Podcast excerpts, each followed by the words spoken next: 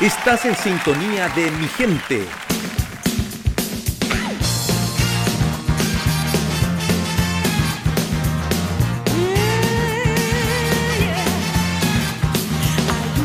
Ya estamos de regreso, estamos haciendo mi gente y, para nosotros es un gran gusto porque ya estamos conectados con eh, nuestro profesor de economía, exacto, nuestro profesor académico, empresario, escritor Germán Polanco que ya está con nosotros a través de, la tecnología, de, de una línea telefónica, porque Germán hoy se encuentra en Europa. Todavía en Europa, Germán. ¿Cuándo ya regresa? Dios mío.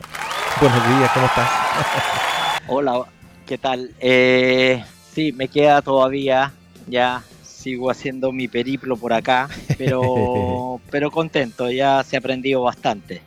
Qué bueno, qué bueno.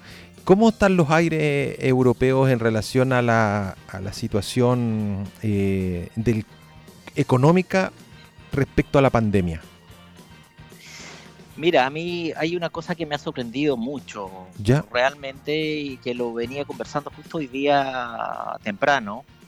Eh, acá ya casi no es tema. No, te es puedo una cuestión de, sí, es una cuestión de conciencia. La gente, en, primero que todo, en la televisión se ve muy poco, muy poco. Con suerte ves algo, para ser sincero eh, hoy concretamente en España el tema es el inicio de la liga de fútbol, eh, los problemas que tienen acá, el verano, pero en la calle eh, nadie con mascarilla. pero sí la gente tiene conciencia que cuando entra a un lugar cerrado se pone mascarilla. ¿ya? se sube al metro y se pone mascarilla. Pero, pero ya no es tema. Ya es como más o menos lo que a muchos decían que iba a pasar. Vamos a tener que aprender a vivir con esto, ya. Eh, la gente no está confinada, sí que hay un toque de queda, pero el toque de queda es básicamente por la juventud, que hacen lo que, llaman acá en España los botellones, que son eh, juntas en la playa, toman, bailan y nadie tiene mascarilla, entonces ahí viene la propagación. Pero en general, en general te diría yo que eso ya lo tienen superado. Lo que me sorprende mucho, digamos, con los índices tan bajos que he visto que tiene Chile, eh, que sigamos tan pendientes de este tema. Correcto. Eh, es una cuestión cuestionable, por decirlo menos. Oye, ¿y la cómo ha golpeado al, comercio, al, emprende, al emprendimiento o a las grandes empresas la pandemia ahí en Europa? ¿Cómo ves ¿Lo ves como tan golpeado como nuestro país de que, no sé si has visto en la, prensa, pero por ejemplo, el Copihue, que es un tradicional negocio de moto con huesillo, está cerrando porque quebrado y así un montón de otros negocios que anuncian su quiebra. yo siempre he hecho la diferencia. Acá hoy día eh, sí se nota que, que, pegó fuerte en el momento que tuvo, que pegó la primera y la segunda ola aquí porque hay muchos locales, ya, a mí me, sorprende, digamos, cuando voy a los países, me fijo mucho eh, en las grúas de construcción. Si las grúas de construcción están funcionando, quiere decir que el país funciona. ¿ya? Chile es un país en eh, construcción, siempre hay grúas construyéndose. Ese para mí es un primer índice. Hoy día en España están las grúas funcionando, eh, lo que no ocurría en el año 2008, cuando vino la crisis subprime. Correcto, correcto. Pero por otro lado, hay varios locales que se arriendan y que se venden, eh, locales a la calle. Eh, han surgido muchos supermercados pequeñitos mm. que lo más probable que no habían antes, ¿ya? Lo que implica que efectivamente, pero hoy día la economía está funcionando, no tengo la cifra exacta, pero sí te puedo decir que es cercano al 100%. Restaurantes abiertos, tiendas abiertas, está todo abierto, incluso los bolichitos en la calle, ya. los kioscos de diario, todo. Ahora, es importante porque la gente respeta esas normas y si no las respeta, eh, te lo dice el vecino que está al lado te ah, lo dice el camarero, te lo dice el otro, y, me ha pasado porque a uno se lo olvida de repente, Y alguien te, hace con, el dedo, se pone el dedo en la nariz y tú te das cuenta que en el fondo tienes que ponerte la, mascarilla. Pero en general te diría yo que o aprendieron a vivir con, con esta crisis eh, o ya está totalmente superado, porque la verdad que la economía está funcionando, autos en la calle, en la autopista, en todos lados. Con normalidad. Bueno, discúlpame que me, que, me, que me, vaya para otro lado, porque tú hoy día nos tienes un, tema un tema muy interesante y le, voy a poner título yo a la hojita esta, a la hojita en blanco, ya que está de moda acá en Chile el tema de la hoja en blanco. Eh, parece. tú nos quieres proponer hoy día un interesante tema que tiene que ver con la diferencia entre un país que aspira a la igualdad versus un país que aspira a crecer con equidad. Eh, son términos que parecen muy similares, ¿ah? pero me, parece que tienen una, una, diferencia importante. ¿Por qué no, no, no, no te explayas respecto a esta temática que tú propones? Sí, mira, eh, yo he notado que en Chile se habla mucho de la igualdad, que tenemos que ser, eh, todos tener igualdad. Sí. La igualdad en términos económicos eh, no existe porque si existiese igualdad, una ecuación que tiene igualdad, quiere decir que alguien es igual a otro. Correcto. Eh, y en general en la economía no funcionan las cosas así, porque precisamente la gente siempre como, como lo dije la otra vez, y ya lo manifestó, digamos, hace a siglos atrás Aristóteles, la economía es una ciencia social, no es matemática como algunos tienden a pensar, que incluso te diría yo que hay muchos niños o adolescentes que a la hora de estudiar dicen, no, no, no, no, no, yo ingeniería comercial, como le llamamos nosotros, no porque es matemática. Eh, la verdad que no es matemática, la economía es el estudio del comportamiento de la gente. Mira. La labor que tienen que hacer los economistas es saber qué es lo que satisface al ser humano, pero resulta que como somos todos diferentes, ya eh, tenemos que tener claro que todos tienen aspiraciones diferentes.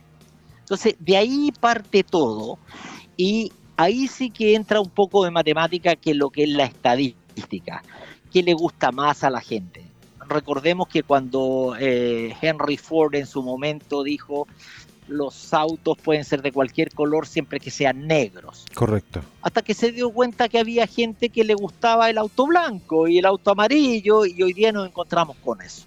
Correcto. Entonces, eh, el tema entre lo que puede ser la igualdad y, y la equidad, hay, hay, hay un mundo de diferencia. Correcto. Eh, hoy día en Chile nosotros queremos igualdad para todo. Sí. No, no, no voy a entrar en política, Gamadiel, pero si tú te recuerdas, a lo mejor tú no, porque eres muy joven. Muchas gracias por el piropo, gracias, gracias. Pero yo me recuerdo de pequeño cuando yo veía Sábado Gigante y en la primera oportunidad don Francisco tenía una, lo que se llamaba la cámara viajera, creo que era. Correcto, sí. y viajaba por diferentes partes del mundo y una vez, después de muchos permisos, como él explicó en algún momento, le dieron permiso para entrar a China. Ya. En China tú veías, y él lo mostraba, era impresionante, todos vestían igual y del mismo color. Exacto. Esa es igualdad, ¿ya? O sea, tú no podías saber ya que la persona que iba caminando por la calle, eh, si era ingeniero comercial, si era médico, eso daba lo mismo, pero todos iguales, ¿ya? Ahora, eh, ya vemos que hoy día en China eso no existe, ¿ya? Eso es igualdad, es colocar una línea para que todos estén ahí. ¿Qué significa? Que los que están abajo suben hasta esa línea y los que están arriba tienen que bajar a esa línea. Perfecto, entiendo. Eh, tienden a los países, tienden a estancarse desde, desde ese punto de vista, desde el punto de vista económico. Correcto. Te voy a dar un ejemplo bien simple. El Estado en su momento en Rusia eh, dijo que había que producir o le colocaba metas a la empresa de producir eh, lámparas, por decirte, y ya tienes que producir tantos kilos de lámpara. Entonces los tipos empezaron a dar cuenta de que eh, hacer muchas lámparas se demoraba mucho, entonces empezaban a hacer lámparas de fierro más pesadas y cumplían con la meta. pero eso no satisfacía el mercado. No, eso es real lo que te estoy diciendo. es muy divertido. Brillante el, pensador eh, que, resolvió esa problemática, ¿no? Claro. Entonces, eh, en, una economía, digamos, eh, normalmente controlada por el Estado, la igualdad tiende a ser la política porque es mucho más fácil controlarla. Ahora, correcto. Eso es igualdad. Diferente es cuando hablamos de igualdad de oportunidades, que es lo que yo creo que es a lo que hay que aspirar. O sea, todos deberían tener la misma igualdad de oportunidades. Perfecto. Pero tenemos claro de que las personas son diferentes una de otra. Eh, históricamente y estudios lo han demostrado que una persona que crece en una familia eh, y después va a la universidad, sale, se distancia de su compañero que tenían más o menos las mismas fotos, pero las mismas notas, habían estudiado en un, en un país similar, eh, resulta que se encontraban después de 20 años y la situación económica de uno era totalmente diferente a la otra. Exacto. O al menos diferente. Porque después de saber hacer un trabajo vienen las habilidades blandas que llaman algunos sociólogos Correcto. o psicólogos, que es eh, lo que a la persona le gusta ya y hace mejor. Por lo tanto, en, en una economía libre, si tú haces mejor la, tu trabajo, obtienes más. Y ahí pasamos entonces a lo que es equidad, ¿ya? Que es que la economía, a partir de la base, ya te dije más o menos que era una ciencia, entonces, ¿qué es lo que hace?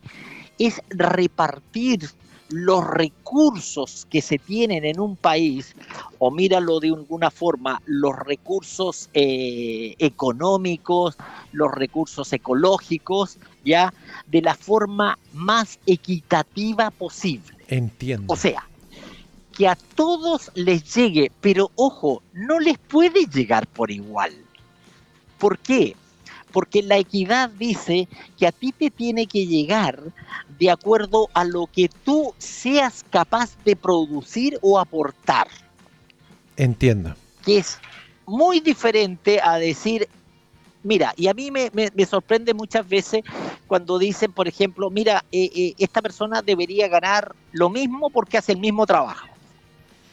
Pero se le olvida lo que viene después, que es quien hace mejor su trabajo. Por ejemplo, eh, si tú contratas a dos vendedores para que vendan un producto, normalmente vamos, en general, estamos hablando de lo que funciona, la realidad pura, Correcto. es que a una persona, por, por ejemplo, le paguen el sueldo mínimo base. Correcto. Eh, mire, es que yo con el sueldo mínimo no me alcanza. Ya, ok, pero mire, si usted vende no sé, bebidas, eh, celulares, radio, lo que sea, nosotros le vamos a pagar un 5% de las ventas que usted haga. Exacto. Y ahí viene lo que empieza la habilidad de la persona, de según como sea, y si se le hace, acomoda ese trabajo o no. Y resulta que el vendedor que es más entrador, como le decimos en Chile, tiene mejores contactos, lo más probable es que gane bastante más que alguien que no tiene esa habilidad. Absolutamente. Por lo tanto, si los dos son vendedores, no pueden ganar lo mismo. Definitivamente. Perfecto. Germán, ahora aquí se ha idealizado en el país em, esta cosa que tú la tocaste en un momento que tiene que ver con la, con la participación, em, fuerte del Estado en lo que es esto de la equidad o de la igualdad. Básicamente para, para ser los administradores o los dueños de, la, de las empresas. Que nosotros aquí en Chile hay un reclamo, tú sabes, de que la privatización de, del agua, la privatización de las carreteras, la privatización de la energía eléctrica, la un montón de privatizaciones, y muchos proponen de que esto debería ser manejado por el Estado porque de esa forma tendríamos más igualdad. Igualdad en, en, ingresos, que esa plata se vendría más hacia el pueblo, etcétera. ¿Cómo entender eso? ¿Cómo entender eso? Mira, ¿sabes lo que pasa? Que, a ver, primero que todo yo soy partícipe de que el agua sea estatal, definitivamente. O sea, si, si, tú te fijas, hay, hay, hay algunas ítem en la economía que necesariamente deben ser controlados ya por el Estado. Y se deben ser, comillas, propiedad del Estado. Ahora, lo que no quiere decir ya que tengan que ser administradas por el Estado. O sea, la administración propia, yo, por ejemplo, yo tengo una cadena de restaurantes te voy a poner para poder aterrizar un poco. Perfecto. Yo te, te voy a decir que eh, Pizza Hut, o no se perdona que haya nombrado a alguien, pero una pizzería. Sí, me gusta Pizza Hut, me gusta. Ya, una pizzería. Eh, el dueño de la pizzería que vive en Estados Unidos, ya, sabe que si viene a Chile puede comer en una pizzería de ellos, ya, pero no quiere decir, ya, que ese local sea de él, ni que él pone las reglas allá, pero la administración de toda la cadena, él le entrega a privados chiquititos, ¿me entiendes? Entiendo, perfecto. Y lo que él hace es supervisar. Entonces lo que el Estado tiene que hacer es, y que se hace mucho también, ahora, la forma como se hace es donde tiene que estar la transparencia es a quién le encargo yo, por ejemplo, que maneje el tema del agua. Mira lo que pasó en el sur, no me recuerdo exactamente dónde, cuando se quedaron, me parece que en Osorno, sin agua durante tres días. Sí, sí, sí recuerdo. Entonces, ese señor, digamos, lo más probable, lo más probable que por contrato, ya, esa compañía debió haber sido suspendida y haberle entregado la administración del agua a otros. Correcto. Por eso es que te digo que es súper importante la transparencia. Ah. Hay temas como, eh, y, que ya eso está visto, Gamadiel, que el Estado efectivamente tiene que controlar. O sea, en el caso del Transantiago, por ejemplo, en el, y, y tú nombras el Transantiago, el metro, el tren y todo lo demás. El transporte tiene que ser determinado por el Estado, independientemente que el Estado haga que el metro sea privado, ¿ya? Pero ojo, es privado, pero concesionado, ¿ya? Correcto. No, no vendido ni regalado, sino que cumple los estatutos del Estado y el Estado tiene que velar por qué. Porque la tarifa sea la más baja, ¿ya? Y que dé el mejor servicio. Claro. Y ahí es donde estamos con los problemas, porque resulta que, mira, y te lo voy a hacer porque fíjate que en la administración privada, en los privados, yo me recuerdo en su momento cuando yo tenía mi empresa de jugo y negociaba con los mexicanos, ya ellos me decían, ¿sabes qué más? Muéstrame tus costos.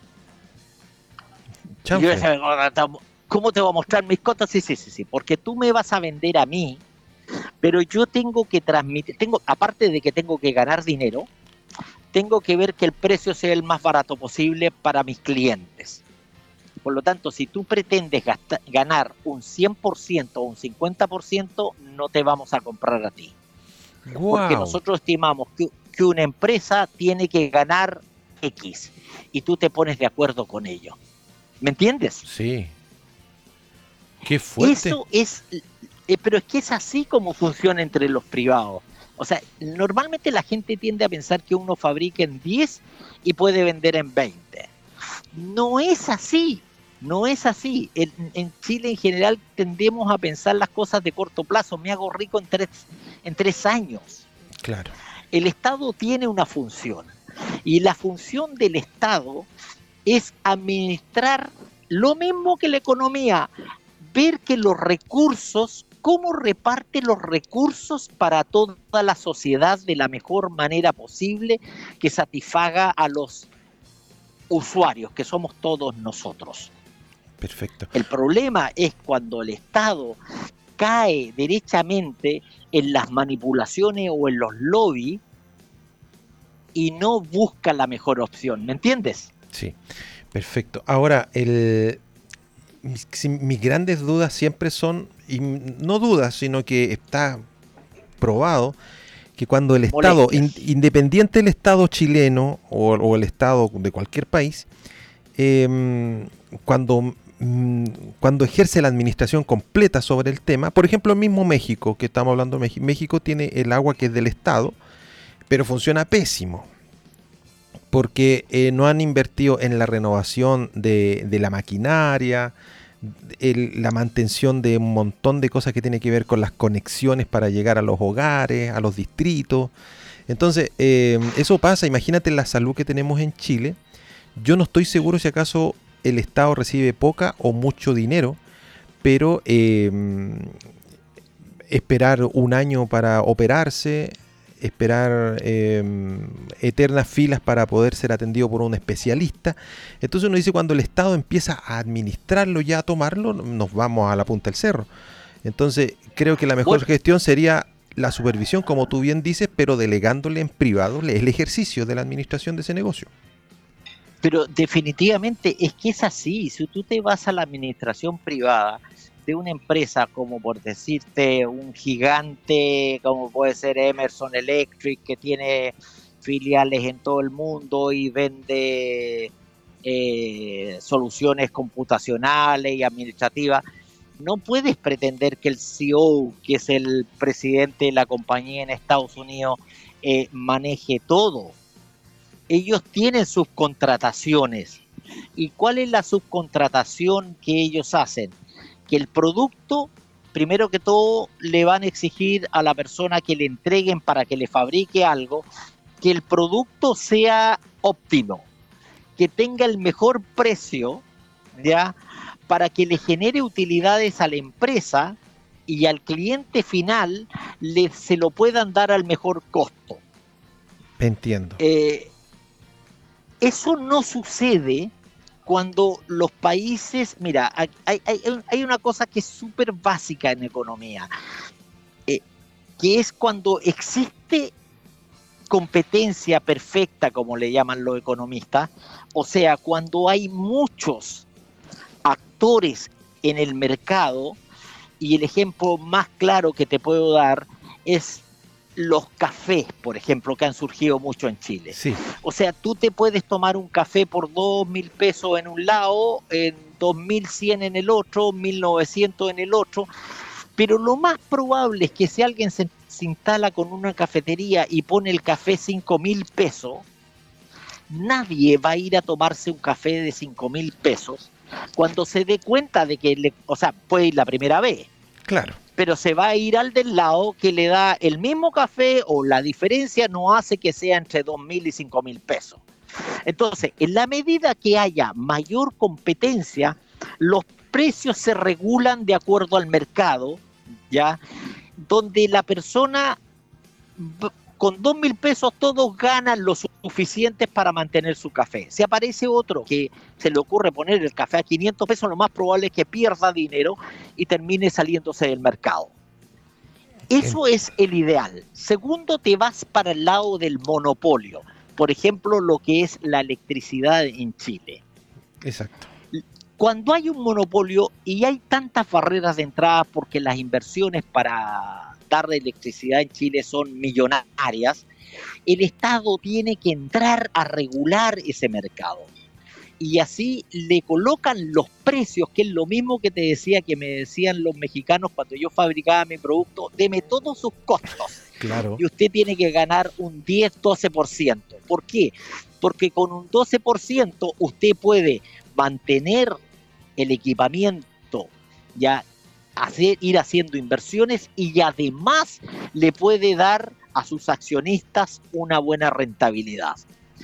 Eso pasa en el monopolio. O sea, digamos dentro de este esquema que el monopolio y, la, competencia perfecta, la mucha cantidad dentro del mercado es el ideal. ¿Ya? Correcto. ¿Qué es lo peligroso? Y ahí es donde está Chile. Cuando hay lo que en economía se llama oligopolio, que no son ni competencia perfecta ni monopolio, sino que son algunos cuantos los que controlan el mercado.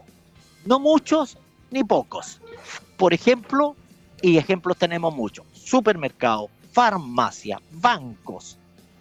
¿Por qué? Mm. Porque hay colusión. Y eso sí que lo hemos vivido en Chile. Y ahí el Estado no puede regular. Qué interesante. Entonces se se ponen de acuerdo y el Estado es lo que se le ha dicho diez veces. Dice, oiga, vamos a ver la, el tema de la AFP, que las comisiones son muy altas, que hay comisiones brujas. Señor, si la solución es que le meta más AFP al mercado. Porque a lo mejor entre seis AFP que tenemos en Chile, más una que hay ahora, se ponen de acuerdo. Claro. Pero métale 100, 200 AFP, no va a haber posibilidad de que se pongan de acuerdo. Claro, porque... Y si alguien quiere bajar el mercado y ganar menos, los otros, si quieren competir, van a tener que bajar el precio. Lo mismo pasa con los pollos. Lo mismo pasa con las farmacias. Con, las empresas de telecomunicaciones. Por ejemplo. Claro. Entonces, tú te das cuenta de que el Estado no tiene, en el caso, yo, es una crítica que tengo, el Estado no tiene definido en nuestro país, ya, claramente, qué es lo que tiene que hacer a largo plazo para satisfacer a su población, sino que sigue pensando en que mientras más se produzca de cualquier cosa, ya el país se hace más rico. Pero no, ahí se hacen más rico algunos, no todos. Entonces ahí viene lo que yo te planteaba al principio. Equidad. Exacto. Tenemos que crecer con equidad, que todos alcancen a llegar a algo que obtengan de acuerdo a lo que van aportando, ¿me entiendes? No que unos pocos se lleven todo, porque si no caemos en que todos quieren igualdad y vamos a tener que bajar de arriba y subir de abajo con cargo al Estado. Exacto. Y que lo que hace eso te sube los impuestos. Entonces, es parte por una definición propia que tiene que tener el Estado respecto a la forma en cómo lo va a hacer. Y ojo, que no estoy hablando de sistemas políticos, estoy hablando de sistemas económicos. Cuando a mí me dicen que la economía neoliberal, que la llaman, no, que ya está obsoleta, no, no es que esté obsoleta. Si la culpa en Chile la ha tenido el Estado, no la economía. La economía es algo etéreo es el Estado, cómo lo hace. Correcto. Y hemos sufrido durante más de 20 años ya estados que han estado, vamos a usar una palabra fuerte, subyugados por el poder económico. Oiga, mire, si no crecemos, la gente no tiene trabajo. Eh, eh, es que, ok, está claro, esa es una definición, pero ¿cómo crecemos? ¿Cómo crecemos? Exacto. Eso es fundamental, Caballero. Exacto. Ay, profesor Germán, el tiempo es, es malvado con nosotros, es malvado con nosotros. Agradecerte tu tiempo, eh, que cada día no, nos enseñas un poquitito más de este gran iceberg llamado, llamado economía y bueno, estamos muy contentos de que estés como panelista y nos vemos esta próxima semana, ¿te parece? De todas maneras, ya. Oye, eh, de todas maneras, insístele a tu gente que cualquier cosa haga las preguntas, yo feliz contestarlas. No me ha llegado ninguna, así que. Tienen, tienen que pero feliz las contesta. Ni un problema. Tienen bueno, que escribir. Ahí tenemos nuestros auditores que están ahí en la red social de Mi Gente Radios y también por ahí nos pueden hacer llegar las consultas y se las hacemos llegar a Germán panelista, académico, escritor y empresario eh, en el ramo ahí, y bueno, y escritor de Humanizando la Economía, que también le hemos puesto así a este bloque. Muchas gracias, Germán. Nos vemos esta próxima semana. Gracias. Ok, un abrazo. Que esté muy bien. Chao, chao. Nosotros seguimos, nosotros seguimos haciendo mi gente y volvemos al tiro.